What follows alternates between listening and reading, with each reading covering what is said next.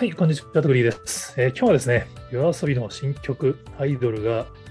すごいことになってます。まあ、皆様ご存知だと思いますけど、ちょっとご紹介したいと思います。えー、Yahoo に異次元ヒットで世界14位、夜遊びのアイドルは日本の音楽業界の新しい扉を開くかって、ちょっと大げさなタイトルで寄稿してみます。全然大げさじゃないんですよね。この記事を書いたときには、えー、グローバルのランキングが14位だったんですけども、ちょうど今日、グローバルヒット、グローバル200の10位に入ったという、なんか上がってますからね、すごいっすよね。皆さん聞いてますかね、まあ、あの聞いてる方の方が多いと思うんですけど、最初僕正直な話、アイドルの楽曲を聴いたとき、夜遊びっぽくないなと思っちゃったんですよね。すごいヘビーなラップがあるんですよね。その、どちらかというとこう、まあ、夜遊びもともとはこう、ちょっとこう、ダークな世界観もある、夜にかけるみたいな歌もある中で、どちらかというと最近はちょっとポジティブな明るい感じの歌が多かったと思うんですけど、これ、推しの子っていうアニメの主題歌として作られたのもあって、推しの子がね、これまた面白い漫画なんですよね。まあ、今回アニメになったんでアニメで見ていただければいいと思いますけど、まあ、絵柄的には正直僕も最初あの、女子向けの漫画なのかなとか勝手に思ってたんで、ちょっと敬遠してたんですけど、周りに勧められるから見てみたらめちゃめちゃ大人向けの漫画です。芸能業界をベースに、まあその転生ものではあるんですけど、めちゃめちゃリアルっていう。まあその、まあ綾瀬さん自身も推しの子のファンだったんですけど、まあそれをもとに歌を作った。この歌がね、またこのストーリー知ってる人からすると、そう来るかっていう、この曲になってるんですけど、最初僕が聞いて正直違和感を感じたんですけど、逆にやっぱりこれが中毒性がすごいあるらしくて、まあ、とにかくランキングの数値が凄まじいんですよね。その、まあ、ビルボードジャパンの記事がすごい印象的だったんですけど、ストリーミング動画再生ダウンロードで1位、異次元の加点で yoasobi アイドル2週連続総合首位っていう。まあ、そのストリーミングのポイントとかが、やっぱりその、歴代の曲の中でも BTS のバター以来史上2曲目となるような週前半3日間の集計で再生数が1000万回超えるとかってなんかむちゃくちゃな数字の増え方をしてるそうです。だからこそグローバルのランキングにも入って、まあ、あの今日ちょうどあのつれづれ研究室さんがグラフ出してましたけど直近はやっぱりグローバルのランキングに入ったとはいえ7、7割が日本での再生回数みたいですけど、でもちゃんと Spotify だと台湾とか韓国でもトップ10入ってますし、まあ、推しの子が台湾とかマレーシアでアニメのネットリックスのランキングでもトップ10に入ってるんですよね。だから、今回多分アニメと、そのアニメの主題歌でそのアニメのグローバル展開しているアニメと相乗効果っていうのもあると思うんですけど、今回ね、本当あの、分析してみると相当丁寧にやってるんですよね。まあ、まずそのアニメの公開が映画館で3月から1ヶ月前から先行上映されるっていう。で、まあ、映画の実はその第1話が90分拡大スペシャルなんですよね。そのアニメなんだけど、3話分に前半の非常に重要なパート、その推しの子っていうタイトルの下りが前半の1話に描かれていて、その1話が終わったところのエンディングロー、エンドロールとしてこのアイドルが流される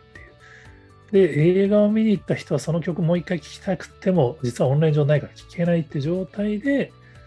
4月12日に配信開始されたので、これは今本さんによると、まあ4月12日のその最初の数時間の結果、Spotify の前日のチャートのラインクイーンするみたいな、まあ、珍しい現象も起きたぐらいみんなが待ち望んでいたっていうことみたいですね。さらにそういうスタートダッシュも決めてるんだけれども、かぶせの企画で TikTok ライブがあるんですよね。これちょっと僕びっくりして、夜遊びって YouTube ライブをオフィシャルで去年やってんですよね。だから、YouTube と仲がいいグループだって思ってたんですけど今回は TikTok ライブなんですよね。で、TikTok ライブでも日本人アーティストによるこう最高記録を叩き出してるんですけど、まあ、TikTok ライブの時にもツイートのスパイクが起きていて、まあすごいんですよ。で、やっぱ明らかに TikTok 向けに作ってる曲だなと思うのは、多分ね、切り抜きとかダンス動画をめちゃめちゃ意識して PV も作ってあるし、TikTok に、あの、普通1曲だとサビの部分だけが登録されてるんですけど、今回ね、めちゃめちゃいろんなパートを TikTok に投稿してる、登録してるんです。だから、もういろんな曲の表情が変わる曲なので、そのそれぞれの曲で動画を TikTok にアップできるようになってて、もうね、記事書いた時に6万本 TikTok の動画に上がってたんですよね。これだから2週間ぐらいだと思うんですけど、これ2021年リリースの怪物が5万8000本なんですよ、現時点で。2019年リリースされた夜にかけるですら14万本ですね。もうその2週間でその半分いっちゃってるって、まあ、それぐらい TikTok を意識して作って狙い通り TikTok の動画数も増えてるっていう。これ当然グローバルでこれの TikTok 効果でさらに聞かれるはずで、